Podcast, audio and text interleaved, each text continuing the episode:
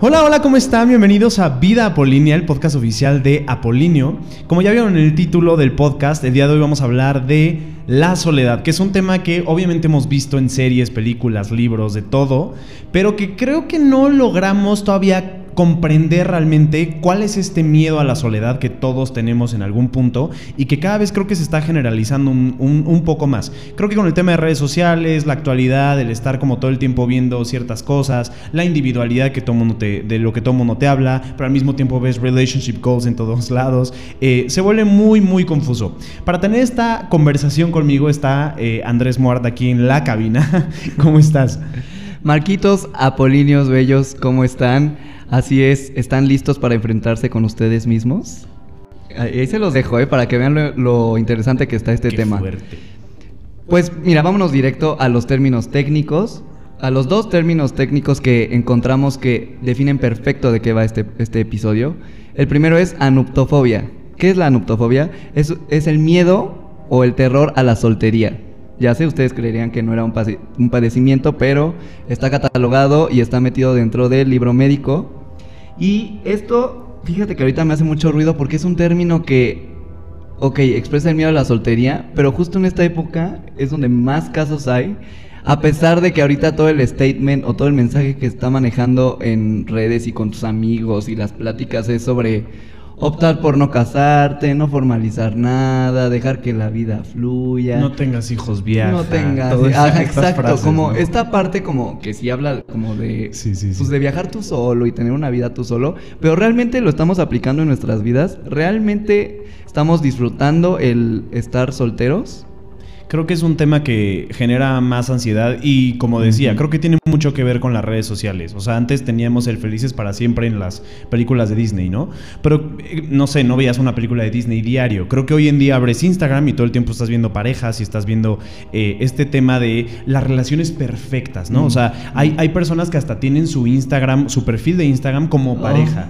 y, no, tienen el individual y luego crearon un Exacto, como para hablar de sus viajes y así. Entonces ya se volvió como este culto a esta perfección de relaciones que, que todos tenemos que tener. Y claro que te genera ansiedad. O sea, eh, hay otro término que, que, encontré que se llama autofobia, que está bastante relacionado con el que tú dices, y es el miedo irracional a estar solos, ser ignorados o no sentirnos amados. Que creo que también eh, eso y. Van de la eh, mano. Ajá, o sea, creo que no el tuyo es más soltería, este es más como un tema Individual. profundo, ¿no? De sentirnos ignorados, pero ya llevado al extremo. Me gustaría que.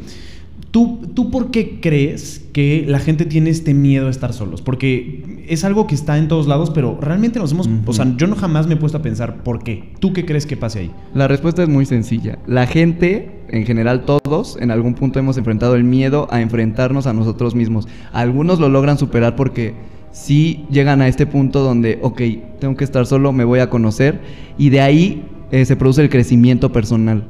Pero muchas personas, y me he dado cuenta de eso en mi círculo personal, no se atreven a estar solos o a pasar un lapso muy grande de, pues, de soltería, por lo mismo del miedo a, a ver sus defectos, a ver qué, qué necesitan mejorar en ellos mismos, porque es muy difícil y es muy doloroso realmente el ver dentro de ti y el ver que no eres esa persona que te idealizaste en la cabeza, que está bien, nadie es perfecto, pero yo creo que el verdadero valor de esto es aprender a afrontarlo, y el, pues tomar terapia, porque esto muchas veces no se puede lograr solo, literal, hablando de la soltería. Esto no se puede llegar, bueno, llevar solo porque necesitas ayuda de profesionales, porque realmente luego hay gente que está muy lastimada o muy, no lo quiero decir así, pero es una palabra que queda muy dañada. Muy dañada, sí que pues no, no puede continuar así. O sea, no puede dar el paso a, a, tener una relación sana si no se trata. Sí, porque no está bien consigo mismo, ¿no? Creo que es de lo que se trata. Eh, había, hay, hay, una psicóloga que ahora que estuve eh, investigando, una psicóloga que se llama Ainhoa Espejo, que justamente se, especialista en se especializa en terapia de parejas. Y ella tiene como unos puntos eh, muy específicos, como me atrevería a llamar los síntomas que puedes ver muy claros en una persona que tiene miedo a estar solo. Y sí son síntomas porque es un padecimiento. Real sí, o sea, sí, cuando empecé a leer, la verdad es que me empecé a espantar un poquillo, porque había muchas cosas que conmigo aplicaban, o sea, temas que a lo mejor tú los ves como muy banales, y pero ya que lo piensas es como, pues sí, creo que dice bastante. Eh, yo lo consideraría, perdón, yo lo consideraría la enfermedad de pues, de esta de esta generación. La enfermedad, la soledad moderna, la enfermedad moderna. güey. La enfermedad Sí, porque sí moderna, está- literal. Sí, yo creo que, como dices, es, es un poco incoherente el que cada vez te digan más eso de no quiero casarme, no quiero tener hijos, quiero ser individual, pero que esté este aumento de miedo y que ahora ya existan términos tan específicos para decir Sí, cuando una persona está aterrada de estar solo. ¿no? Imagínate, ya para que sea clínico, imagínate realmente la cantidad de casos que hay. Está cañón. Sí, exacto. Toda la investigación que hay detrás en la psicología. Uno de, de los eh, puntos es. Esto, esto ella lo dividía como en los, los síntomas dentro de una pareja y los síntomas de manera individual. Estos son los. Les voy a leer primero los síntomas de pareja, lo discutimos y luego podemos ver los individuales. Em, Si tienen pareja, pongan atención. Exacto, paren la oreja, como dirían. Sabes perfectamente que estás en una relación que no te es satisfactoria, puede llegar a ser incluso tóxica, pero continúas ahí. Y creo que todos se nos puede venir a la cabeza o alguien o en algún punto de nuestra vida cuando estuvimos en algo así, ¿no? Sí, no, yo creo que aquí lo importante es ver si nuestra relación, pónganse a analizar estos que tienen pareja, por favor, y sean honestos con ustedes. ¿Cómo va esa relación? ¿Es tóxica? ¿Es llevadera? ¿Es sana? Que es algo muy difícil que se respondan, la verdad, porque es ser honestos con ustedes mismos. Y yo creo que sí hay muchas relaciones que se volvieron dependientes y tóxicas, que ya aguantan eh, como actitudes o incluso acciones que no debería aguantar nadie. Y creo que hoy en día te- está como muy de moda el hablar de las personas tóxicas, las relaciones tóxicas, que ya son como llevados a un extremo muy grande. Pero cuando realmente decimos soy tóxico, Eh, mi relación es tóxica. sí, exacto. O sea, creo que, creo que está muy de moda señalar gente de es tóxico, es tóxico, Total. pero bueno, tú cuándo eres tóxico, cuándo has llegado a ser tóxico. Y, y te repito, o sea, esto es como llevado ya muy extremo en el que haces ya acciones que dices, de verdad se te botó algo. Pero hay simplemente gente que a lo mejor no tiene que se- haber violencia, no tiene que haber celos, no tiene que haber nada de esto tóxico, que es lo que se generaliza hoy en día. Pero están con personas de manera eh, conformista. O sea, Monótona están- también. Exacto, o sea, son, son personas que, que no están cómodas en su relación, no les llena la persona con las que están, pero ¿Qué es tanto este... te llena tu pareja? Exacto, es este peor es nada, ¿no? Esta frase que, que escuchamos todo el tiempo, peor es nada, que creo que pues hay que voltearle tantito. Creo que sí es peor estar con una persona que no te hace feliz. Y es un desgaste, cañón. Y eso, y solo porque no quieres afrontarte a lo que eres. ¿Qué es lo fuerte ahí? O a cortar. Porque ya te acostumbraste a la persona. Es que la costumbre o la rutina es un enemigo muy cañón. Sí, total. eh, Lo confundimos sí. muy cañón. Sí, sí, sí, sí. Otro de los puntos es, llevas tiempo planteándote terminar la relación. Que creo que es bastante obvio. si ya llevas tiempo queriendo cortar con una persona, hay algo mal ahí. O sea, Levante la mano quien lo ha vivido, por exacto, favor. cuando- Yo la levanté, por cierto. cuando estás feliz con alguien, cuando estás pleno con alguien, cuando te entiendes bien con alguien, creo que no te planteas el, el terminar, al contrario, ¿no? O sea, creo que dices, ojalá y dure lo que, o sea, lo más que se pueda esto, ¿no? Esta, esta situación de estabilidad, de compartir cosas, de, de- de estar en una relación sana. Pero también, ¿qué tanto es aplazar ese momento? Porque hay relaciones que ya saben que la relación no va bien, pero lo aplazan y lo aplazan y lo aplazan y terminan generando un conflicto enorme, terminan odiándose, gritándose. Por eso yo creo que aquí lo importante es aprender a terminar una relación a tiempo. Porque yo, en mi exper- experiencia personal, yo sí considero que soy una persona desde chico como muy mm, madura emocionalmente porque yo he sabido cortar las relaciones cuando se necesitan cortar. Yo no me espero y pienso, ay, pues qué pobre de la persona o pobre de mí, voy a, voy a sufrir, voy a... No, o sea, es mejor acabar las cosas a tiempo a realmente arrepentirte después porque terminaron odiándose. Mejor terminar en buenos términos. Ay, sí, totalmente. Hay una pregunta que me hizo como reflexionar muchísimo, que creo que está muy generalizada y deberíamos de cambiar esta idea, que es ver el, eh, una ruptura amorosa como un fracaso.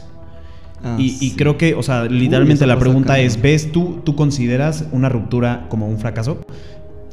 Creo que yo sí lo veo así, pero eh, creo que sí tiene que cambiar, porque eh, entonces es como un tema de hacerte sufrir tú solo todo el tiempo, ¿no? O sea, de, tú ponerte en esta situación de desgaste, de, eh, no sé, o sea, e- e- esta, esta situación en la que no te permites simplemente avanzar, sino sumarte, cargar con otro fracaso más en, en tu vida. ¿Tú qué piensas de esto?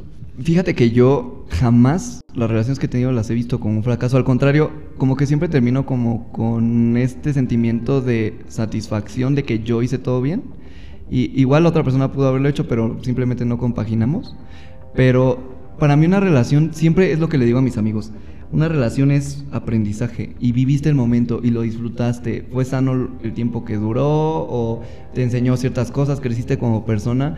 Que realmente yo creo que cada persona que llega a tu vida, incluso amistades o familiares perdidos, te enseñan algo. O sea, realmente es aprender. La vida es un aprendizaje. Es como si te corren de un trabajo por la crisis del COVID. Obviamente no es un fracaso, tú no fracasaste. O sea, las circunstancias hicieron que pasara esto pero ahora pues aprendiste, ya tienes experiencia laboral, ya te puedes meter a trabajar al, pues, a otro puesto más alto. Como dicen, todo es currículum, entonces. Todo, es currículum y las parejas también son currículum. Digo, hay unos que lo tienen muy extenso, muy grande, pero pues, de todos aprendes. Hay otro, eh, otro punto, hablar de pareja, que la verdad, este sí dije como, porque alguien llegaría a ese extremo, y, pero luego me acordé de personas que conozco que sí han llegado a ese extremo y dije, bueno, pues sí, sí existe. Que es, te da flojera pensar en la mudanza, nuevas amistades o dar explicaciones a tu familia después de terminar. Que dije, como, ¿por qué tendrías que conseguir nuevas amistades cuando cortas con alguien que no tienes amigos propios? O sea, pero creo que sí hay gente que se cierra eso, o sea... No, y creo que son la mayoría, ¿eh? Perdonen si ustedes están escuchando esto, pero esto es una intervención, se los vamos a decir aquí directo. La verdad es que nosotros tenemos muchos conocidos que han dejado de lado sus amistades, sus relaciones pues, con familiares, amigos, hasta laborales, por una persona. Porque incluso hay gente que sale de su trabajo con tal de estar más tiempo con su pareja y la otra persona le promete mantenerlo y lo que sea, con tal de tenerlo ahí todo el tiempo. Y de verdad esto es algo muy, perdón que lo diga, pero la verdad sí es muy enfermo porque yo creo que somos individuos, somos individuos y tu pareja debe ser un planeta más en tu universo, no tu universo.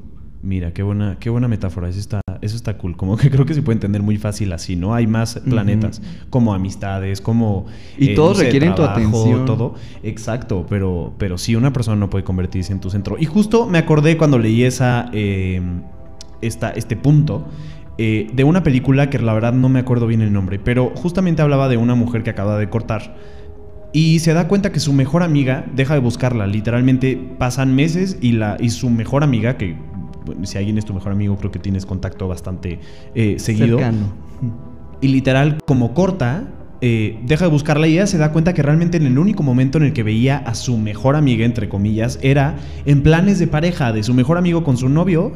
Eh, y, ella con su, con su novio. O sea, planes todo el tiempo de pareja. Cenas de pareja, viajes de pareja, fines de semana en pareja. O sea, todo era en plan pareja. Y entonces cuando ella deja esta relación, se olvida de su mejor amiga. Entonces ahí es cuando digo, pues sí, creo que hay gente que sí le puede pasar esto, ¿no? Y, qué fuerte darte cuenta que una persona que creías tan parte de tu universo y un planeta tan importante en tu universo, solo estaba contigo porque eh, real no había nada más en común que sus parejas. Que sus parejas se llevaban porque estaban los cuatro, no porque estaban las dos. Exacto, que, y, eso es, y eso es algo muy, muy fuerte que de verdad si, si han llegado a ese extremo, si se sienten, o sea, si ahorita escuchando esto dicen, creo que estoy así, sí plantense un poquito eh, con qué persona están, en qué tipo de relación están, porque, híjole, no, no, no podemos olvidarnos de quiénes somos, no podemos olvidar de la individualidad, que creo que cuando leí esta oración fue lo primero que se me llegó a la cabeza y creo que es un término que tenemos que tratar a profundidad ahorita y que cada quien tiene que eh, aplicar en su vida y procurarlo, la individualidad. No arruinen sus relaciones valiosas, porque realmente encontrar un amigo, como dicen, es un tesoro y Muchas veces hay gente que termina enterrando ese tesoro porque se concentró en otra cosa, en otra persona. Ahora, vamos a pasar a los síntomas de solteros. O sea, cuando estás soltero pero tienes estos comportamientos, sí hay alarma ahí, chequenlo, vayan a terapia, procuren. Que yo creo que entra la mayoría de los que nos están escuchando. Híjole, no, y hasta yo, ¿eh? O sea, te digo que yo estaba leyendo y dije, eh, ¿a poco eso tiene que ver con mi miedo de estar solo? Porque de verdad sí lo tengo que aceptar. Eh, no me considero una persona que esté desesperada por una relación, pero a mí sí me aterra el hecho de llegar a una cierta edad y no tener una pareja. Y es algo que creo que, como dices, eh, eh, tenemos que empezar a, planear, a proyectar más una vida solos, que quien quiera compartir es bienvenido, pero solos. O sea, considerar el que nosotros somos seres individuales que llegamos al mundo solo y nos vamos solos y no tenemos por qué armar una maqueta con, con, con una mitad que falta por llenar, ¿no? Por decirlo así. Amor propio, así de fácil, amor propio. el primer punto, y creo que es bastante obvio, decir, no, no me hizo tanto ruido, es una persona que lleva una relación tras otra, que realmente no hay tiempo entre una relación y, y otra. Es como cortas y luego, luego ya estás buscando quién es el siguiente, ¿no? Ay, ¿Quién es el siguiente candidato? Sí, está cañón. Porque yo tengo. pues soy muy sincero, ¿eh? Yo tengo familiares, este, amigos cercanos. Ay, unos ami- nuestros amigos nos van a odiar, ¿eh? pero no estamos haciendo nombres. No decimos nombres. No, pero ten- por ejemplo, tengo una. Bueno, una persona en mi familia que lleva ya como seis años y literal, cada mes y medio cambia de pareja. Literal, o sea, cambia de modelito. Y esto es porque su vida la tiene basada en estar con otra persona, en que la otra persona sea su mundo y ella ser el mundo de, de esa persona. O sea, para ella no existe nada más. Ya tiene, o sea, sí está muy complicada esa situación porque son personas con las que no puedes platicar porque también se sienten ofendidas. Por eso este episodio lo hicimos porque no queremos que ustedes lleguen a un extremo así. Realmente creemos que todos ustedes son valiosos. Cada uno como individuo es valioso y es muy triste ver una persona que se pierde por estar con otra. Está cañón es- esta situación y sí, creo que a todos nos puede llegar algún, algún ejemplo. Y en algún punto de mi vida creo que yo también fui de esos, ¿eh? O sea, yo de mi última relación ya va a cumplir un año, que, que creo que ha sido el, el mayor tiempo que he estado soltero, o sea, sin salir con gente. Sí, sin... wow. Y la verdad es que sí me topé con cosas bastante feas. Empecé a ir a terapia, chavos, los invito a que hagan lo mismo. Sí.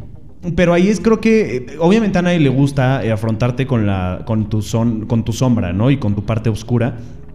Pero en cuanto en cuanto sanas eso, en cuanto dejas ir muchas cosas, en cuanto entiendes muchas cosas de ti, eh, de verdad es como quitarse un peso encima y, y yo me siento como un hombre nuevo desde que me tomé este tiempo de estar solo en el que literalmente no salí con nadie, literal fue yo dedicarme a ver qué estaba pasando en mi vida, qué había hecho yo bien en las otras relaciones, qué es lo que yo había permitido de las otras personas en mis relaciones pasadas y qué hice mal también, porque creo que es un análisis bastante importante. Pero fíjate, es curioso, en tu caso específico, que ahorita que lo estoy pensando, sí estuviste un lapso de tu vida eh, pues de relación en relación o de pareja en pareja, pero nunca dejaste de lado a tus amistades, que eso es algo que también te lo aplaudo, porque a pesar de que sí tenías como este terror o esta idea de pues, encontrar a alguien y tener a alguien a cada momento, o sea, cortabas una relación y como que te sentías perdido, pero aún así seguiste con tus amistades eh, bueno, separadas de tu pareja. O sea, eso me encantó porque ¿qué pasó ahorita en este año que estuviste soltero? No te quedaste solo. O sea, siempre tuviste amigos, tenías planes, a tu familia. O sea, por eso también Sí, no te costó sí, tanto la, trabajo. La verdad es que sí, siempre he sido como de procurar a mis amigos darme mi espacio, pero sí, eh, ya ahora, o sea, Sí. después de que pasó este año y que me di cuenta de muchas cosas, sí me di cuenta justamente, una de las cosas que me di cuenta es eso, o sea, que siempre era como el que sigue, el que sigue, a ver qué, a ver qué, y a ver eh, dónde ligo y con quién ligo y con... Y es, o sea, eh, tiene una parte interesante, tiene una parte divertida, pero ya cuando se vuelve un patrón, creo que ahí es donde Y tenemos que voltar que a es desgastante, ¿no? Porque el que te guste a alguien, o sea, realmente implica que le pongas Sí. tu atención. Y luego otra vez iniciar desde cero con otra persona y otra vez. No, y, un otra desgaste de energía cañón, porque a Sí. fin de cuentas, pues sí inviertes energía en las personas y intercambias energía en las personas y, Sí, y es, cañón. y es todo un tema. Esta eh, psicóloga nos invitaba a que nos hiciéramos una pregunta, pero de verdad y que nos contestáramos de, manera, de la manera más honesta posible, que es, analiza cuánto tiempo llevas soltero, cuándo fue la última vez que estuviste realmente un tiempo soltero sin tener ansiedad, sin estar buscando eh, prospectos o, personas que pudieran salir contigo, eh, tener algún tipo de salida, o sea, eh, hablo de dates, de acercamiento, no sé, en alguna fiesta, en algún bar. en- o sea, ¿a- ¿cuándo fue la última vez que te sentiste sin ansiedad estando así? Y si tu respuesta te espanta, es momento de buscar ayuda. Eso es lo que ella, es lo que ella decía. Ya inició el autoconocimiento, ¿eh? no, pero realmente sí háganse esta pregunta y vean si, si sí lo están logrando. O sea, porque realmente todo el mundo dice, ay, no, pues ya tengo un año soltera o un soltero. Pero, ajá, pero ¿cuántas personas has estado viendo? O sea, Exacto. Y de ese año, ¿cuánto has ido a un restaurante y has estado a la casa de a ver quién te voltea a ver y a ver a- con quién puedes guiñarle el ojo, sonreírle o... eh, Sí, yo creo que ahí, ahí es un, como ella dice, sin tener este tipo de ansiedad ni sin tener, sin, y sin tener eh, esta necesidad de buscar prospectos. Yo les quiero proponer algo. O sea, ustedes dicen que igualito estás pensando Dinámica. que dices, ah, pues estuve, sí, llevo un año soltero, soltera, y la verdad sí me he enfocado en mí, no sé qué. Pónganse a, a contar las veces que han ido a un restaurante solos, o que han ido, han ido al cine solos, o que se han dado ese gusto que les encanta, o ese viaje que les encanta solos. Estoy seguro que un porcentaje mínimo de los que nos están escuchando lo han hecho. Y es algo que tú haces súper seguido, pero la verdad es que yo no... No, y o esto- sea, además de ti, no yo no conozco otra persona que lo haga. Es que sí, no, y quien lo hace le da pena o no lo dice. O sea, yo lo digo abiertamente porque quiero que más gente lo haga. O sea, yo me propuse hace dos, hace tres años el hacer más cosas solo. Porque a pesar de que sí me gustaba estar solo, siempre andaba, andaba rodeado de gente, siempre. Inclusive personas con las que salía en plan pues, de date me decían, es que a mí me daba miedo hablarte porque siempre estaba rodeado de gente, siempre andas con un chingo de gente. Y ahí fue cuando me cayó un balde de agua fría y dije, es que cuando estoy realmente conmigo. Y realmente, y pues comencé a baby steps. Fui a un restaurante solo, luego me daba la vuelta en mi coche solo o iba a pedir comida solo. Y uno de los grandes pasos que di, porque sí me daba mucha pena, era ir a- al cine solo. O sea, porque ahí como que dije, es que todos me van a ver, van a decir, uy, este que no tiene con quién salir, pobrecito. O sea, como que te van a mirar con lástima. Pero realmente fue una cita, y se los digo así, y va a sonar muy cursi, de las más bonitas que he tenido porque la neta considero que es muy bonito salir conmigo. O sea, de verdad tuve una cita hermosa, me compré lo que yo quería, vi la película que yo quería, nadie habló en la película, saliendo me fui por un helado. O sea, realmente pruébenlo, se Sí, los, fue los un, reto. fue un por regalo favor. que te diste de ti para ti. Y es hermoso, y desde ahí procuro hacerlo por lo menos dos veces al mes.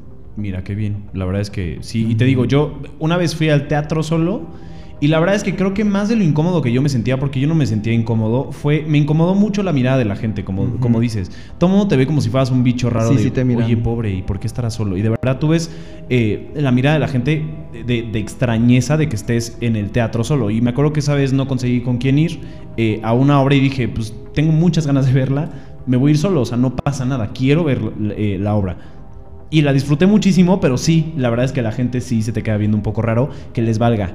Hay que empezar a, a normalizar este tema, o sea, de salir solos, de no necesitar a una persona para poder, como dices, ver la película que te gusta, ver la obra de teatro que te gusta. Eh, no sé, si te antoja un café, un helado, irte tú solo y sin tener que necesitar a alguien para que te haga segunda, ¿no? Y al contrario, yo creo que esas miradas deben ser halagatorias para ti. O sea, porque esa gente te está mirando porque ellos Desde no su entienden, miedo, no sí. comprenden cómo alguien puede tener el valor de ir a un teatro solo, a un cine solo, a un restaurante solo.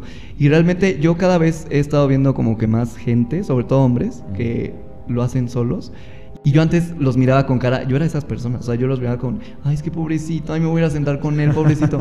Pero realmente esa persona quiere estar sola y, o sea, no sé si esa persona realmente está disfrutando ese platillo o esa película solo. Y tu mirada lo está incomodando. Y- ah, exacto, o sea, dejemos de mirar a esa gente con lástima y más bien admirémoslos porque realmente yo se los aplaudo, es gente sana, gente que está trabajando en, en sí mismos. Otro de los puntos que eh, me llamó mucho la atención fue eh, que las personas que tienen miedo de estar solas, sus parejas, o sea, si analizas su historial de parejas, no tienen nada que ver sus parejas una entre otra. O sea, son físicamente muy distintos, de forma de ser muy distintos, No hay de ocupaciones. aparentes. Exacto, no hay como un patrón, por decirlo así, que no necesariamente tiene que haber un patrón, pero eh, eso, o sea, literal ella decía que, que las personas que no tienen parejas que tengan algo que ver, ya sea personalidad, eh, gustos, intereses, eh, ocupaciones, también ella hablaba, justamente es- habla de este tema de conformarte con lo primero que, se te, que, que llegue a tu vida. No, y la falta de claridad de la persona que buscas De qué en es tu lo que vida. quieres, exacto. O sea, de qué es lo que quieres.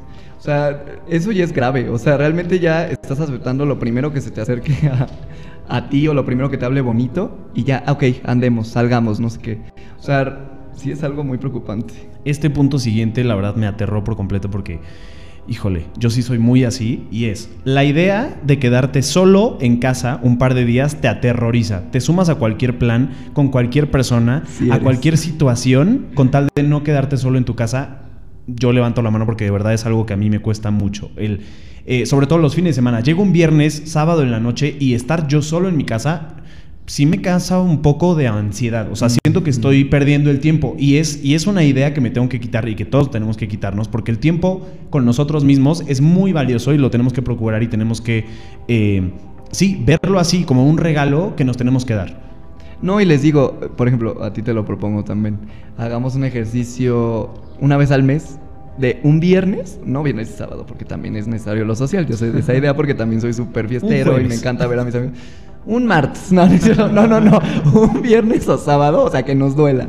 Un viernes o sábado eh, dedicarlo a nosotros mismos y estar solo. Claro. O sea, realmente, o sin salir, estar en tu casa solo. Realmente así, la ansiedad te va a carcomer porque a mí me ha pasado que realmente luego no he encontrado plan y, "Ay, estoy aquí un viernes solo y mi vida se está yendo y bla, bla. Pero realmente disfruta ese momento contigo. O sea, puedes hacer planes muy cool contigo. A mí hace poquito me pasó y sí, fue horrible. Porque además fue como un viernes que yo estaba, literalmente estaba solo en mi casa, no estaban mis papás, no estaban mis hermanos, est- estaba yo solo en mi casa y no conseguí plan y me tuve que quedar viendo eh, películas en mi casa y híjole, sí Ni las disfrutaste, seguro. O sea, disfruté la película. Al día siguiente me agradecí no haber salido porque me hubiera desvelado, pude ir al gimnasio temprano, hice toda mi rutina, pero en ese momento estaba yo enojado, o sea, con la vida de por qué un viernes que estoy realmente en, en- o sea, en mi casa completamente y totalmente solo, ¿por qué tengo que estar viendo una película? O sea, quiero salir, quiero o, o que alguien venga a la casa o que o no sé, o sea, como hacer un plan un poquito más divertido. Y sí, la verdad, me dio, me dio mucho coraje. Otro de los puntos es que eres incapaz de estar en silencio con tus pensamientos. Tienes que llegar a todo, a cualquier lugar a poner música, a poner tele, a poner y, y Uh. ugh, también soy culpable totalmente de esta situación. Aquí esta oficina es un antro, les aviso. Qué ¿eh? horror. no, pero qué gran punto, qué gran punto, porque es algo que no te das cuenta. Todo el tiempo quieres música. Yo todo el jamás, tiempo música. exacto, yo O sea, jamás me había dado cuenta. así. Y como dices, creo que es un tema de este miedo a afrontarte. O sea, si hay silencio, entonces a tienes que escucharte. mucho, a escucharte justo. Y, y- y sí, es bastante fuerte. Porque ella hablaba justamente de personas que ni siquiera están poniendo atención a la tele, ni siquiera están poniendo atención al, al video que está en el celular, ni siquiera están poniendo atención a la música. No, no están siendo conscientes de eso. Simplemente no les gusta ruido el externo. silencio. O sea, ruido externo. o sea, exacto, para no tener que escucharse. Distractores. Y está muy fuerte. Que, que, o sea, justamente mi psicólogo eh, me, me tenía como una metáfora en el mundo en el que vives, es tu cabeza. Ese real el mundo en el que tú vives. Nadie puede entrar en ese mundo, nadie puede salir de, o sea, no puedes tú salir de ese mundo. Es en el que vives todo el tiempo. Por más que tú quieras compartir con una persona, por más que tú quieras eh, hacer parte a una persona de lo que eres tú, nunca No, puedes compartir sí. el mundo al 100 y no puedes salir tú de ahí. Entonces, e- e- es lo que él, él me decía eso. O sea, hay que procurar que el mundo en el que vives sea bonito. O sea, que lo que tú te dices sea bonito, porque de todos no modos ahí es donde vas a estar toda tu vida. O sea, Totalmente. y, y es eso, o sea, que llegues, que llegues al punto de no querer escucharte a ti mismo, donde tú vives, lo que tú eres. eh, imagínate cómo vas a estar con una persona externa. O sea, Sí. es imposible que tengas una relación sana así. No, y vas a traer pura gente igual. O sea, Exacto. no vas a exacto. lograr algo sano. Que creo que deberíamos hacer un podcast de, esa, de ese tema específicamente a la gente que atraes, porque creo que es un tema que también, eh, esto es muy cierto, o sea, la energía que tú proyectas, los pensamientos, tu relación contigo mismo, tú lo proyectas en otras personas y, y mientras no se resuelva, como dices, vas a seguir atrayendo personas que no te van a hacer nada bien, no te van a aportar nada. Y no van a ser amistades sinceras, no van a ser relaciones pues buenas.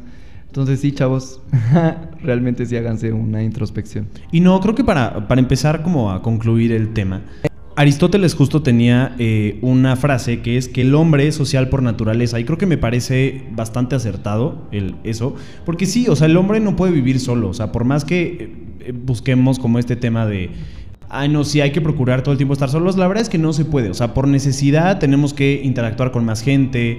eh, entonces, es algo que también tenemos que valorar. O sea, este podcast no se trata de tirar basura contra gente que, que es muy social, por ejemplo. Hay gente que es más social, más extrovertida que otras. No tiene nada de malo. O sea, eso es como eh, personalidades a fin de Sí, cuentas. pero también que no anden con la bandera porque conozco gente que es bandera. No, yo odio a la gente, yo prefiero estar solo, no sé qué. No, esa no es tu naturaleza. O sea, realmente todos queremos compañía, todos disfrutamos estar con gente o tener experiencias con más personas, lo cual está bien, es sano para nosotros. Y yo sí creo que eso que dices como de personas que odian a otras personas, yo creo que están proyectando un poquito lo que ellos tienen en otras personas. O sea, yo creo que tiene que ver más con un tema de complejos, de, de, eh, no No, sé, y que han conocido que gente muy negativa O, o porque es lo que simplemente malas experiencias, claro. Pero yo no creo que una persona en sí diga odio a las personas nada más porque sí. O sea, yo sí creo que tiene Sí, que haber ahí un tema que también se tiene que trabajar en terapia. Al final creo que la clave es terapia. Terapia. Procuren estar bien, procuren hablar las cosas, busquen ayuda cuando, cuando sientan que una situación los rebasa y es total y completamente válido. No, no porque vayan a terapia están locos, ni son débiles, ni son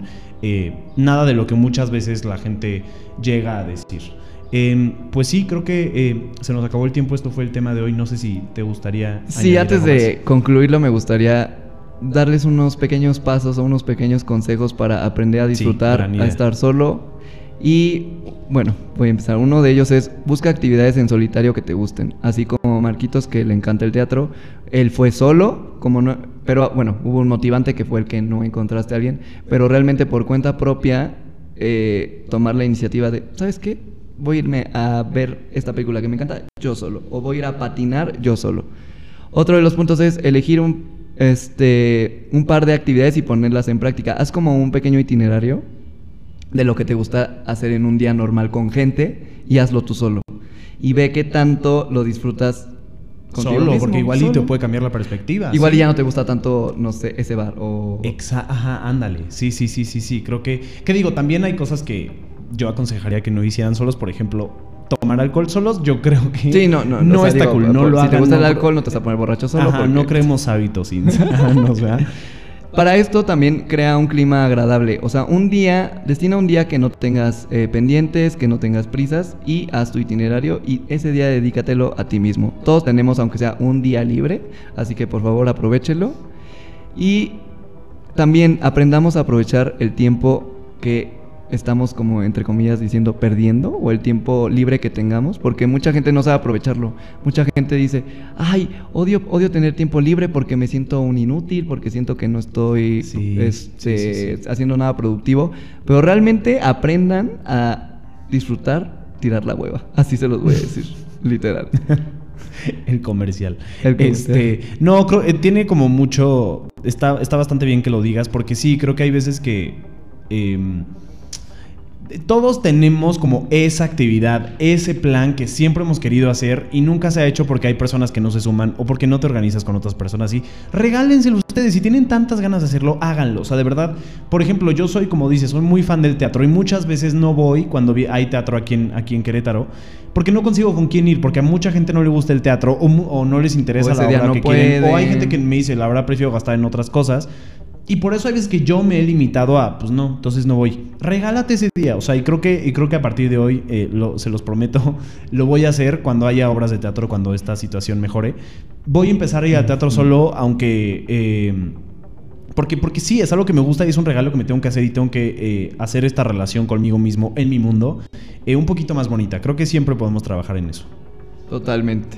Y pues bueno chicos, espero les hayan servido todos estos eh, pues tips, toda esta plática que tuvimos con ustedes porque realmente consideramos que es muy importante. Ya se dieron cuenta que también nosotros tenemos cosas por trabajar y el chiste es ser sinceros y objetivos con lo que notamos en nosotros mismos. Y de verdad les deseo que encuentren ese amor propio y la paz en la soledad y con sus amigos también. Nos escuchamos en el siguiente podcast. Les mandamos un abrazo. Cuídense mucho. Bye bye.